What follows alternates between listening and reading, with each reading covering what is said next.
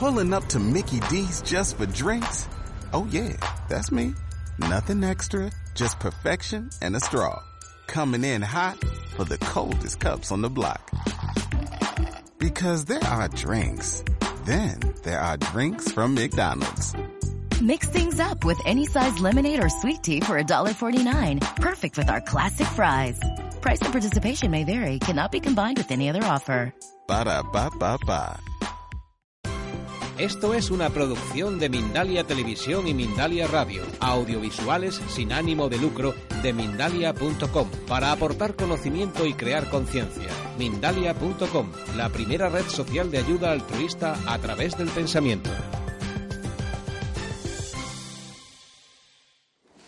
Mirad, os voy a contar una historia que nos contó un espíritu en el trabajo mediúnico. Algunos de vosotros ya la conocéis, pero es que me, me parece que viene perfecto a la tarea de hoy. Todos pensamos que cuando vayamos al otro lado no hay nada, o bueno, yo no he sido tan buena, yo no sé qué pasará de mi vida. Buah, si allí no hay nada. Queda así, sí, el, el otro lado existe. Bueno, ya veremos cuando lleguemos, a ver qué pasa. A lo mejor no existe nada. ¿Quién sabe? ¿Y qué tengo que hacer para que cuando yo llegue allí salgan a recibirme con los brazos abiertos y con flores?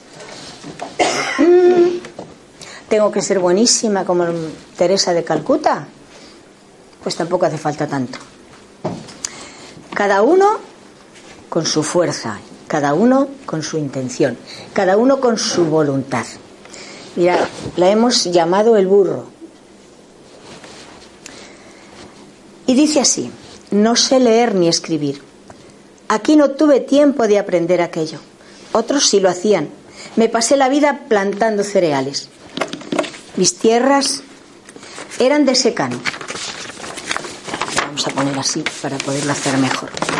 Mis tierras eran de secano. Yo tenía contacto con el mundo espiritual, o al menos eso creía, porque yo llegaba al campo y decía, Dios, ayúdame, que mira qué grande es esto y solo tengo un asno y un pobre arado y un trillo pequeño y mis pobres manos. Pero yo me ponía y me ponía y mis tierras trabajaba, mis tierras araba, mis tierras trillaba y mi cereal recogía. Y así me pasé la vida, del campo a casa, de casa a misa y de misa al campo. No me gustaba mucho lo de lo que decían los curas, pero sí me gustaba ir a misa. Mi madre decía, vete a misa, hijo, porque es la casa de Dios. Y si no estás a bien con él, el campo no producirá trigo. Así que yo me iba a misa, me sentaba en un banco y no me acordaba de lo que decía el sacerdote. Yo llegaba allí y decía, ¿qué haces aquí metido? Cuando podías estar en el campo ayudándome a mí y a otros tantos como yo. ¿Qué haces aquí metido? Oyendo a estas mujeres que solo saben rezar y rezar, luego se van a casa a cuidar de los hijos. Vente al campo a trabajar, que aquí no haces nada. Venga, hombre. Así iba y venía. Siempre decía lo mismo. Hasta que un día me di cuenta y dije, pero mira que soy bruto. Si aquel que hay allí solo es un cacho de piedra, un cacho de madera, ¿qué me va a oír? Pero bueno, vengo a misa a rezar. Siempre es bueno rezar. Hasta que me di cuenta de que en el campo se rezaba mejor. Cuando tenía un rato para comerme un cachito de pan, o un tomate, o un cachito de chorizo, y me sentaba un poco a descansar, y veía a mi asno, yo le decía, quédate ahí, escucha, porque estamos los dos solos, y le vamos a pedir al Señor de la iglesia que se venga con nosotros. Entonces yo miraba al cielo y decía, aquí estás mejor, por lo menos ayudas.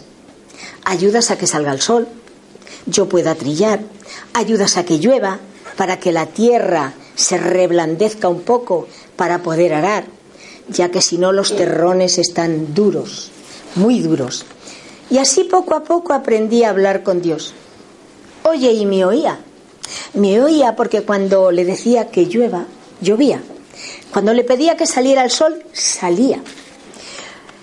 A lo mejor me hacía caso, porque se daba cuenta que en la iglesia no hacía nada. Me valió de tanto que cuando me vine a este lado de acá, salió un ángel a esperarme, porque tenía una cara que yo le dije, tú debes de ser un ángel, y si no eres Miguel, serás Gabriel, y si no el Rafael, porque nadie tiene esa cara. ¿Me habéis oído? Pues ya estoy aquí. No hice nada malo, tampoco hice mucho bien. Cuidé de mi familia, trabajé mi tierra, cuidé de mi asno. Éramos los dos, los dos juntitos, los que trabajábamos para ganarnos el pan que nos comíamos. Por eso, Señor, digo yo, que me tendrás un cachito de prao aquí, para tumbarme un poco a la sombra de un árbol y poder descansar de tanto como padecí, de tanta hambre como pasé en algunas ocasiones y de tan poco como comí en otras. Pero digo yo que me dejaréis entrar, ¿no? Y vaya que si me dejaron entrar. Mira, tú no sabes lo que es entrar allí en aquel campo tan grande y lleno de flores, que parecía que según yo pasaba con aquel ángel, se abrían las flores y me ayudaban y me saludaban y me decían, ya estás aquí, Manuel, pero aquí no hay trigo que segar. Aquí hay flores para dar aroma y color a tu vida y para que puedas echarte sobre nosotras, para que tu cuerpo esté mullido y descanse del sudor de la tierra. Te daremos aromas para alimentar tu cuerpo. Te daremos aromas para alimentar tu espíritu. Pero te daremos algo más. Mira al fondo. ¿Quién viene por allí? Y yo miré. Miré y venía mi padre, que había sido como yo, un pobre labrador. Y venía mi madre, que la pobre pasó más hambre que yo todavía. Y venía tan guapa con su vestido limpio, con su delantal más limpio que los chorros del oro y sus zapatillas negras. Siempre iba así de oscuro porque decía que se manchaba menos. Y los tres, vaya si disfrutamos los tres con aquel ángel. Nos enseñó lo que era la vida, nos enseñó lo que era el amor. Y, sabía, y sabéis lo que nos dijo, que el amor que yo había sentido por mi asno valía más que muchos amores de los hombres que no servían para nada. Fíjate, el amor a un asno. Yo quería a mi burro. ¿Por qué le iba a maltratar si estábamos los dos solos y teníamos que trabajar eso, como dos burros? Y yo maltrataba, no podía maltratar a mi burro. ¿Quién me iba a arar la tierra? Así que, fíjate, el amor a un asno salvó mi vida. El amor al campo, el amor a Dios, aquel Dios que yo saqué de la iglesia y al que le dije, aquí no haces nada, vente conmigo al campo. Y como decía el ángel, mira si te oíamos, que cuando pedías lluvia te la mandábamos, porque sabíamos que hacía falta en la tierra. Cuando pedíamos sol, hacíamos que brillase más para que tu maíz se pusiera dorado. Fíjate si te oíamos. Y yo que creí que estaba solo, eso vine a deciros. Nunca se está solo. Y que la recompensa es grande, aunque solo tengamos un burro. Fíjate, solo tengo un burro. Pero fíjate si es grande Dios, que te da más de lo que puedas imaginar. Y yo solo he tenido un cachito de tierra, un cachito de pan y un burro. Y una familia que éramos pobres, pero éramos buenos. Gracias, Dios mío, por todo lo que me diste. Manuel. Fijaos, un simple hombre del campo que no tuvo nada y que se encontró. Pues nosotros, que ya sabemos algo más, no hace falta que saquemos a Dios de la iglesia, porque ya le llevamos con nosotros, ya sabemos que existe, ya sabemos que está ahí, que nos puede ayudar. ¿Por qué no le pedimos más cosas? ¿Por qué no le pedimos que nos ayude? ¿Por qué no le pedimos que nos dé fuerza, ánimo, energía para seguir luchando? Y para evitar que los obsesores nos maltraten. Porque si Él nos da fuerza y energía, nosotros todos esos defectos que todavía tenemos un poquito, los vamos a ir corrigiendo lentamente, pero lo conseguiremos. Y lo vamos a conseguir porque estamos cansados de sufrir, cansados de llorar, cansados de que los demás nos hagan daño. Y no se lo vamos a permitir más. Le vamos a ayudar a este espíritu que nos molesta y a todos nuestros amigos. Así que chicos, chicas, vamos a ayudarnos para que no nos obsesionen los espíritus. ¿Os ha gustado?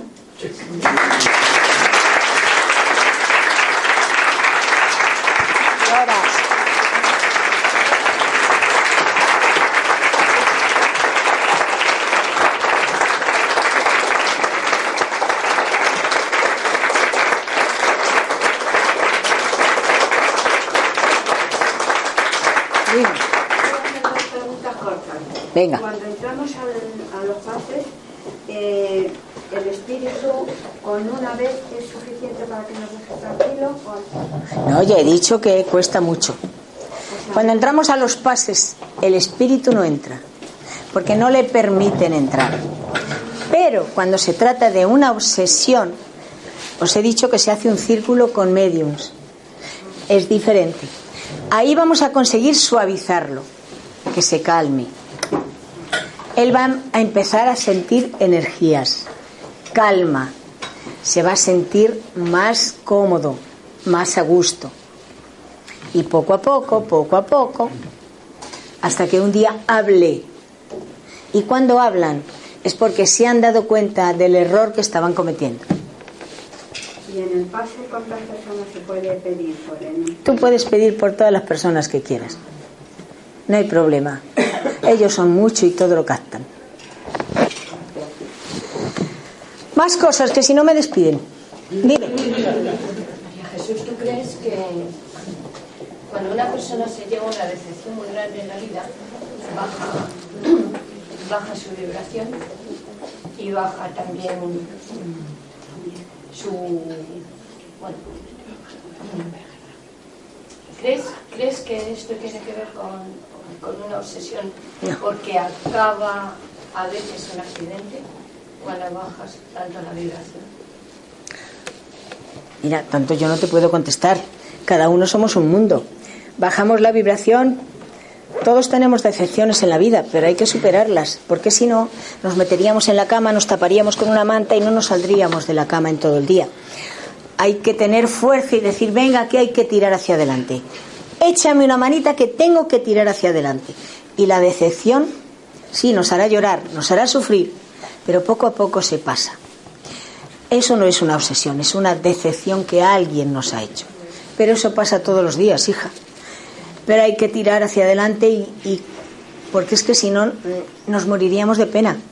Estaríamos todo el día llorando y no puede ser. Tenemos que tener fuerza y eso es lo que vamos a pedir. Fuerza, energía para continuar. Más cosas. Dime, reina. más o menos en la, pregunta. ¿El dolor puede llegar a ser obsesión? Hombre, depende. Si te obsesionas demasiado con una persona, sí. Mira, todo en la vida empieza. Puedes obsesarle tú a esa persona que se ha ido. Si tú estás todo el día pensando en ese ser que se ha marchado, no le dejas ascender ¿Por qué? Porque él te ve o ella te ve y te ve llorar, te ve sufrir y por mucho que te diga, no llores, cálmate, que estoy bien, tú no le oyes. Pero él está sufriendo mucho y llorando mucho porque te ve a ti mal. Por eso, hombre, claro que hay que llorar a nuestros muertos, porque si no seríamos tendríamos un corazón de piedra, pero hay que ir poquito a poco suavizándonos y pidiendo ayuda para que esa persona pueda seguir su camino y nosotros aquí continuar el nuestro. Pero te queda una ilusión y es el futuro, que igual que a este pobre hombre salieron sus padres a recibirlo, ese ser que está en el otro lado puede salir a recibirte cuando tú vayas. Y todo va a depender de cómo fuese él y cómo seas tú, o ella. Como fuese esa persona y como seas tú. Si cambiamos nuestra actitud, si cambiamos nuestra forma de ser, si nos vamos corrigiendo poquito a poco, no tengas duda que cuando tú vayas al otro lado, que irás más pronto más temprano, todos nos vamos a morir, no tengáis miedo, que la muerte no existe. Se me va a quedar esto aquí en el cementerio. Pero mi espíritu no se muere, me voy a ir y me voy a encontrar con mi familia y con otras familias que dejé de otras vidas que no han reencarnado en esta, pero me están esperando. Amigos, familias, seres queridos. Y ahora os imagináis qué belleza llegar allí, a un prado como ha llegado Manuel, y que por allí vengan tus seres queridos. Eso tiene que ser una delicia. Eso es el mayor regalo que nos pueden hacer, pero para eso nos lo tenemos que ganar. Con nuestra voluntad de cambiar, con nuestra forma de pensar, pensando más en los demás que en nosotros mismos. Y dejando de obsesar a los que se han ido, porque nosotros también podemos obsesionar y obsesar a los que se han ido.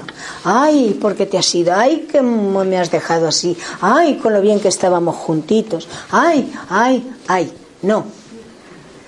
Vamos a llorar a nuestros muertos, sí, porque vamos, hay que llorarles, pero con calma y hablándoles. Es que te añoro, pero bueno, ya se me irá pasando, no te preocupes, que todo va a pasar. Y verás cómo te suavizas, te tranquilizas y estarás más, más alegre. Más, dime. Sí. Cuando una persona entra en esa obsesión, como de segundo grado que mencionabas, que es que cree que su, La fascinación. Sí, la fascinación, exacto. Que siente que sus guías son lo mejor, que cree que él está correcto, los demás mal, y entra en esa soberbia que, le induce. ¿Hay algo que se puede hacer para ayudar a esa persona? Porque ciertamente una persona así difícilmente acudirá a buscar alguna ayuda. No va a acudir a buscar ninguna ayuda hasta que no se dé cuenta él mismo y, y le va a costar mucho. Hombre, podemos hablarle hasta que nos escuche, que es muy difícil, pero sí podemos hacer algo, claro que sí. Orar por él, pensar en él, pensar en que cambie, pedir a nuestros guías espirituales, que todos tenemos uno, ponte en contacto con su guía espiritual para que no se vaya, para que no se aleje, para que le ayude. Porque si hay espíritus negativos, que los hay, mucho, es porque nuestros guías se han ido, porque nosotros les hemos echado de nuestro lado. No les hemos hecho caso y nos han dejado, bueno, pues arréglatelas, María Jesús, a ver cómo te las apañas tú solita. Entonces, hay que orar por los demás, hay que pedir por los demás, para que poquito a poco les llegue la vibración y pueda despertar. Pero eh, sobre todo en los mediums hay mucha obsesión, en los mediums que comienzan. Cuando ya están bien desarrollados es más difícil.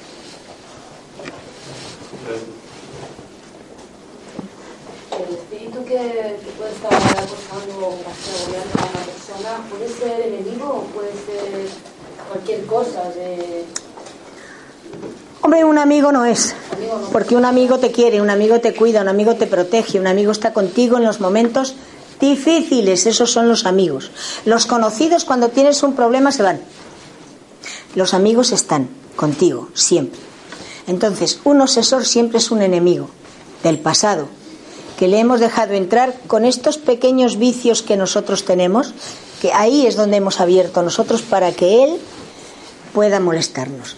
Pero si tú eres una persona normal, que no tienes todos estos vicios y que lo que, como te has mirado hacia adentro y has dicho, yo estoy fallando aquí, ah, tengo que empezar a cambiar, no va a poder entrar, se va a tener que ir marchando. Otra cosa, pueden, pueden cogerte desde la infancia, ¿Cómo? te pueden coger desde la infancia, elegir para, para sesionarte desde la infancia. Los niños... La adolescencia, o sea, sí. Vamos a ver, los niños siempre están protegidos. Pero los niños también son espíritus crueles.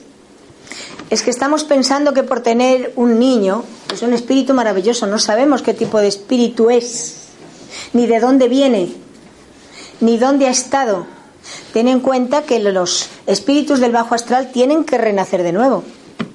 Los asesinos renacen de nuevo. Los drogadictos, los suicidas, renacen de nuevo. ¿Cómo se comportan aquí? Hay que tener cuidado. Cuando es un niño le puedes ir orientando un poquito, pero llega un momento en la vida en que cada uno tira por su camino y a ver por dónde sale. Pero es muy difícil que un espíritu obsesione a un niño, porque un niño está protegido siempre por su ángel guardián. Dime, cielo, dime. Eh, por ejemplo, está esto como de, de que quitan mucho los oídos, o como una especie de, bueno, como de, que les da mucha energía en las manos, pero a la vez sentirlo como negativo, como mareo. ¿Eso tiene algo que ver con el mundo espiritual? Claro que tiene que ver con el mundo espiritual. Ten en cuenta que tú puedes tener una energía muy grande dentro de ti y tienes que utilizarla, tienes que aprender a utilizarla. Tienes magnetismo en las manos, tienes que aprender a utilizarla. Pero y los oídos, porque por ejemplo, eh, si tú vas a un psicólogo o, o un psiquiatra, el tema de escuchar voces, una persona que no escuche, pero que le quite a los oídos porque está muy sensible día, en conexión con ciertas personas, eso puede ser una especie de mediunicidad o simplemente... Mediunidad. Eso es. No mediuni- mediunidad. Bueno. Mediunidad o simplemente que es muy sensible. Bueno, si después de ir al médico a ver si tienes algún problema en el oído, que puedes tener un problema auditivo, primero hay que ir al médico a ver, oiga, mire usted, a mí me suenan los oídos, me silban, oigo ruidos. Primero te hacen una analítica, te, mirarán, te observarán, no, pues está usted perfectamente, no le pasa nada. Entonces ya vamos a empezar a pensar si hay algún espíritu que quiere molestarte o que está pretendiendo decirte algo y todavía no tienes capacidad para oír. Primero, con estas pequeñas cosas lo que hay que hacer es ir al médico para que él te dé un diagnóstico y te diga, pues mire señora, no le pasa a usted nada o tiene usted un principio de cualquier cosa, yo que sé, vamos a tratarlo y eso desaparece. También hay mareos que y, y no- tiene nada que ver con el mundo espiritual, es simplemente que algo falla en tu organismo pues ya está. Si el médico te ve, si el médico te hace un montón de, de- de cosas y, no ti- y él dice, no tiene usted nada, entonces vamos a pensar, vamos a comenzar a pensar a ver si puede ser que algún espíritu pretenda que le escuches y no eres capaz todavía de oír. Es que es muy difícil oír a los espíritus, no es fácil. Podemos oír un ruidito. Uy, parece que hay alguien aquí. Uy, hay pequeñas cosas que nos hacen sentir que no estamos solos. Pero tú, si tienes todos esos síntomas, tú primero vete al médico, para que él te asegure que tus oídos están perfectamente. Y después vamos a analizar bien si el médico dice que no tienes nada, que no tienes una otitis, que no tienes no sé qué, que no tienes no sé cuánto, te vienes a un centro espírita y vemos a ver qué pasa. Y si no, como a mí, María Jesús, que me voy al médico por lo de los oídos y me dice, tengo un oído fatal. Y luego resulta que no escucho aquí y escucho lo de arriba. A ver cómo te lo explicas. Pues muy sencillo, porque ellos son... y de arriba lo escucho. Porque eh, por- los de arriba no los escuchas por estas orejas, No, no, no. los escuchas por los oídos de dentro, no por las orejas. Porque pedí, pedí una audición de un oído. Bueno, pues ya sabes, al médico. Eh, Yo quería preguntar una cosa. Las personas hipocondríacas o están muy obsesionadas con las enfermedades, ¿tiene algo que ver con que pueden estar obsesadas o no tienen? Vamos a ver, no todos estamos obsesados, ¿eh? Hay enfermedades y hay patologías, como diría Ángeles, ella como es enfermera habla en esos términos. Yo como no soy enfermera no hablo en esos términos. Entonces hay patologías que mira, ¿qué quieres que te No, diga? pero me refiero a la persona que está obsesionada continuamente con que a ver si está enferma, si no está enferma. Ya, pero que Son manías es un principio de obsesión, puede ser un principio de obsesión. Ten en cuenta que somos muy raros. Mira, cuando no tenemos nada en qué pensar, pensamos en nosotros. Uy, ¿qué me pasa? Uy, parece que me duele. Uy, pues yo creo que, uy, no me encuentro bien. Uy, mira, cuando tienes mucho que hacer, no te duele nada porque no tienes tiempo de sentir. Me duele. Ay, parece que, mira, te duele la cabeza a mí también. No, no tengo tiempo. No me puede doler la cabeza porque tengo mucho trabajo, mucho que hacer. Entonces, cuando nos ocupamos de los demás, lo nuestro pasa desapercibido. Entonces, estas personas así es que no tienen nada en qué pensar. Porque si tuviesen la mente ocupada con otra cosa, no estarían pensando, ay, parece que, ay, ¿dónde me duele? Ay, tengo... ah". No. Más cosas. En el caso de la fascinación, ¿qué es lo que obtiene el espíritu? El ser escuchado a través de la persona a la que está fascinando. Obtiene venganza, obtiene aprovechamiento. Tú me la has hecho y tú me la vas a pagar. Y me la vas a pagar porque te voy a obsesionar. Y él disfruta viéndote sufrir, viéndote padecer, viendo que estás desequilibrada porque terminas desequilibrada.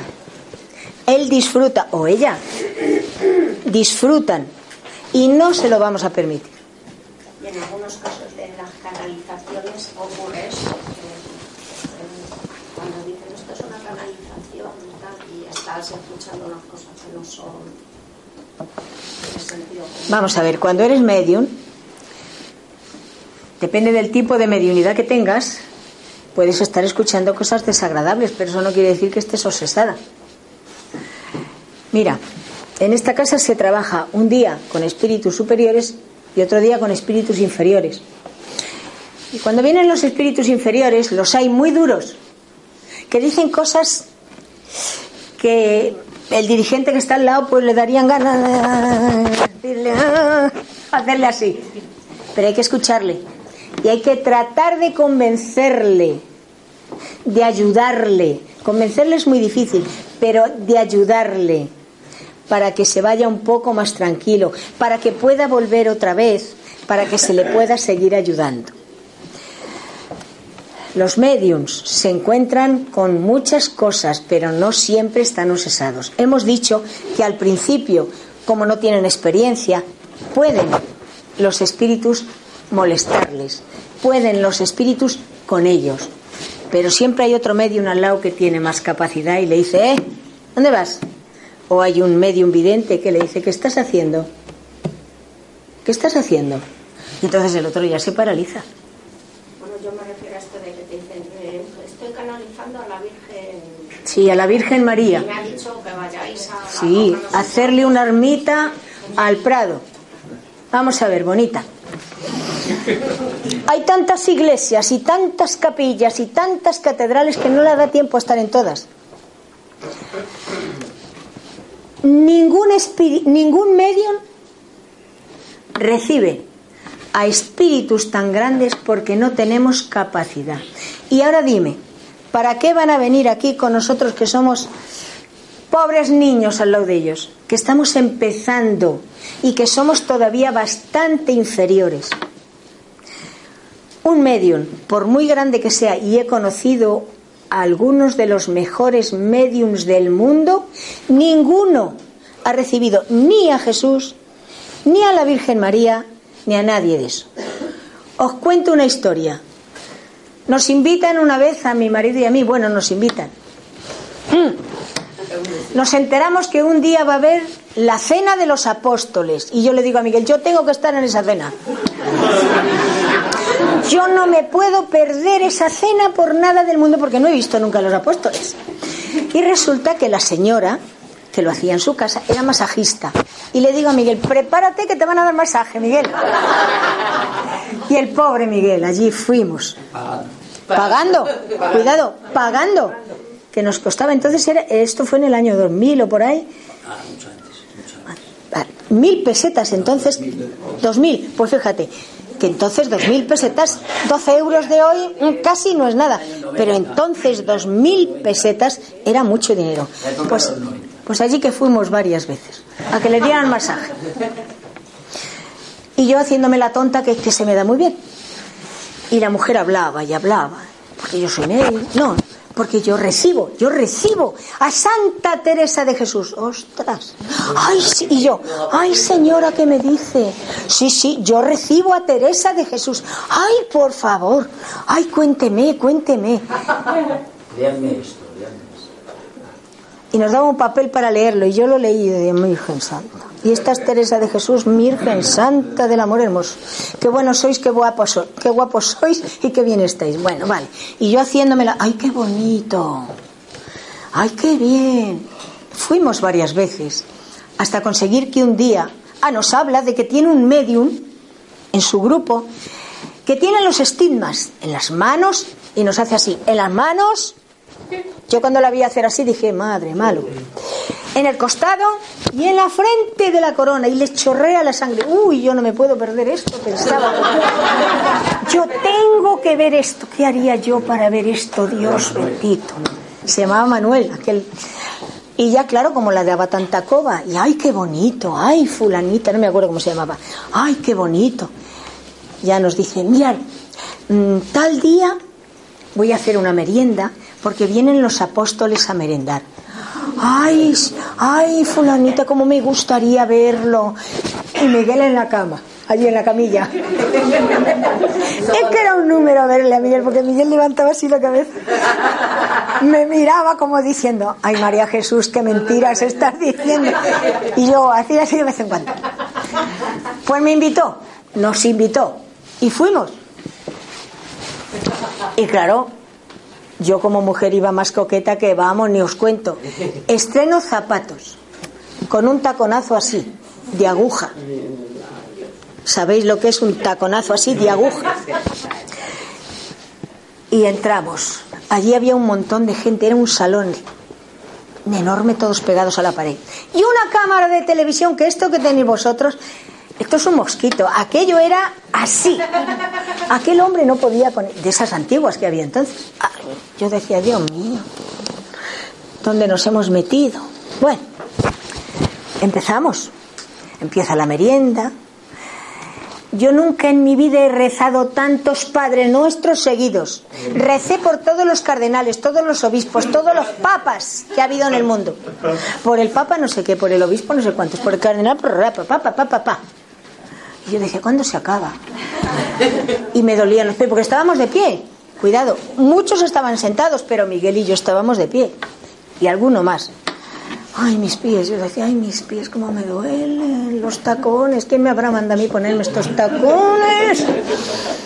Bueno. Estaba con nosotros en medio. Así al lado, al lado mío estaba Manuel, el medium de los estigmas.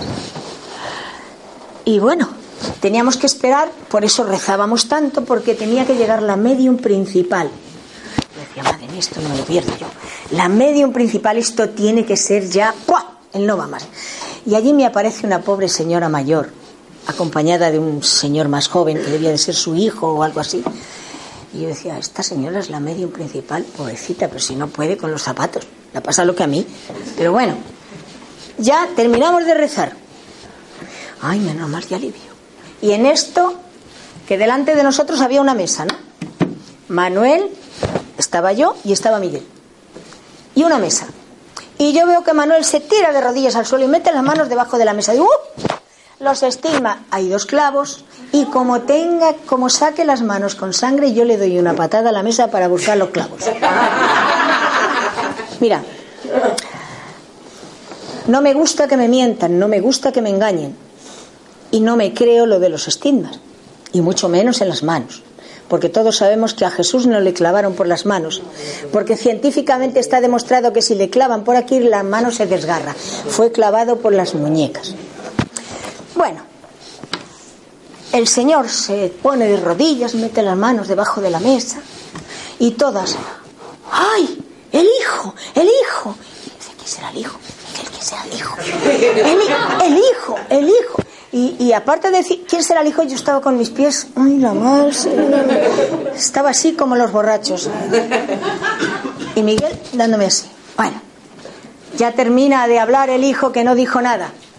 Hermanos queridos, queridos hermanos, qué buenos sois y qué guapos estáis. Termina de hablar el hijo, se levanta al medium y me pregunta, ¿te ha gustado? Y yo que no sé mentir, solo miento si es necesario. Le dije, pues mira, no. No porque yo he estado cerca de los medios más grandes y estar a su lado emiten una vibración tan poderosa que no la puede resistir. Y yo contigo no he sentido nada. Y además, ¿quién es el hijo? ¿Es Jesús? Anda. Y yo diciendo que no he sentido nada. Era Jesús, que no había dicho nada, qué guapos estáis y qué buenos sois. Y decía, pues anda, hijo, que si vienes a decir esto, vaya panorama. Se acaba. El hombre ya, claro, yo le había dicho que no me había gustado y era el medium principal también. De pronto seguimos tomando unas medias noches y un- una copita de vino dulce y de pronto había un sofá así y una chica joven, no sé, como uno de unos treinta y tantos años, de repente el, el, vaso y el, y el bocadillo por los aires, y se cae encima del sofá con las piernas al aire y la ropa interior también. Ay, qué bien. Ay, ¿qué pasa? Qué fresquita. ¿Qué pasa? Y todos, la madre, la madre, la madre. Y yo digo, "Ay, ¿Quién será la madre? Y yo a todo esto balanceándome como los borrachos. Y Miguel pisándome los pies. Ahora imaginaos, pisándome los pies. ¿Por qué? Porque pensaba que yo iba a entrar en trance. Pisotón y yo. ¡ay! Y volví a hacer así. Y Miguel otra vez. ¡Plas! ¡Ay, la madre! Mira. La madre, la madre que le dijo a la señora, se llamaba Matilde. Matilde. Matilde, te vamos a hacer santa y te vamos a subir a los altares. ¡Hala ya! Porque vas a misa todos los días dos veces, por la mañana y por la tarde. Digo, anda. Y los que no van a misa no van a ver ni el cielo. Dijo una cantidad de cosas, pero así, de ese estilo que yo decía. Ella, así es verdad, ella lloraba, no me lo merezco, de rodillas en el suelo. No me lo merezco, no me lo merezco. Y yo decía, pobre mujer, y se lo está creyendo. ¿Cómo es posible que se lo crea? Si esto que está diciendo esta medio, el espíritu que está con ella es un, un obsesor. Vale, termina de decir bobadas, se levanta Matilde del suelo y yo, ay, mis pies. Con los pisotones hacía así, hacía, hacía así. Me apoyaba en uno, me apoyaba en otro. Y Miguel, ¡plas! Pisotón. ¿Os podéis imaginar, chicas que lleváis tacones? Me pisaba el pie porque pensaba que yo iba a entrar en trance y él no quería. Claro, es que con aquel ambiente. A todo esto seguimos merendando el vinito dulce, el, las medias noches, mucha gente por allí y de pronto otra vez ¡plaf! el vino y el bocadillo por el aire y la señora, la medium principal, en el sofá. Esa señora no se pudo tirar porque era muy mayor, pero se sentó así, ¡claro! El padre. Digo, ahora Dios bendito. El padre, el padre. Y yo decía, bueno, pues era San José. ¿Quién va a ser? Era Dios.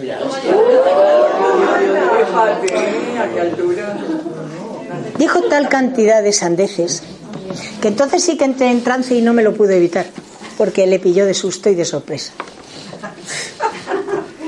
Y eso que diga él lo que dijo, porque yo como estaba en trance no me enteré. ¿Y qué hiciste, le puso firme. Le dijo, ¿desde cuándo Dios necesita una medium para hablar? No es un hombre. Le dijo todo lo que había que decir y más. La gente lloraba que ni te puedes imaginar, porque había mucha gente Estáis joven. engañando a estos pobres desgraciados. Estáis engañando a estos pobres desgraciados, llamó a todos los que allí. Y dice, la Que me devuelvan el dinero. dice, entonces, eh, ¿no creéis que yo soy Dios? Dice, ¿tú cómo vas a ser Dios? Claro que no lo queremos que Dios. Ah, pues si no lo queréis, me voy. Se fue. Le dijo el espíritu todo lo que había que decir, pero era un espíritu con mucho conocimiento. No le insultó, no le hirió, pero le habló con tanta claridad y tanta firmeza y tanta como hablan los espíritus serios cuando vienen. El problema fue que la gente que estaba allí, pues después del espectáculo, porque era un. ¿Y ahora en qué vamos a creer? Y la gente lloraba que no os podéis ni imaginar. ¿Y ahora en qué creemos? Era una obsesión tan grande. Primero el hijo, luego la madre y luego el padre. Pero bueno, por eso te digo, querida, que los espíritus superiores de ese nivel no vienen a hablar con nosotros para decir tonterías.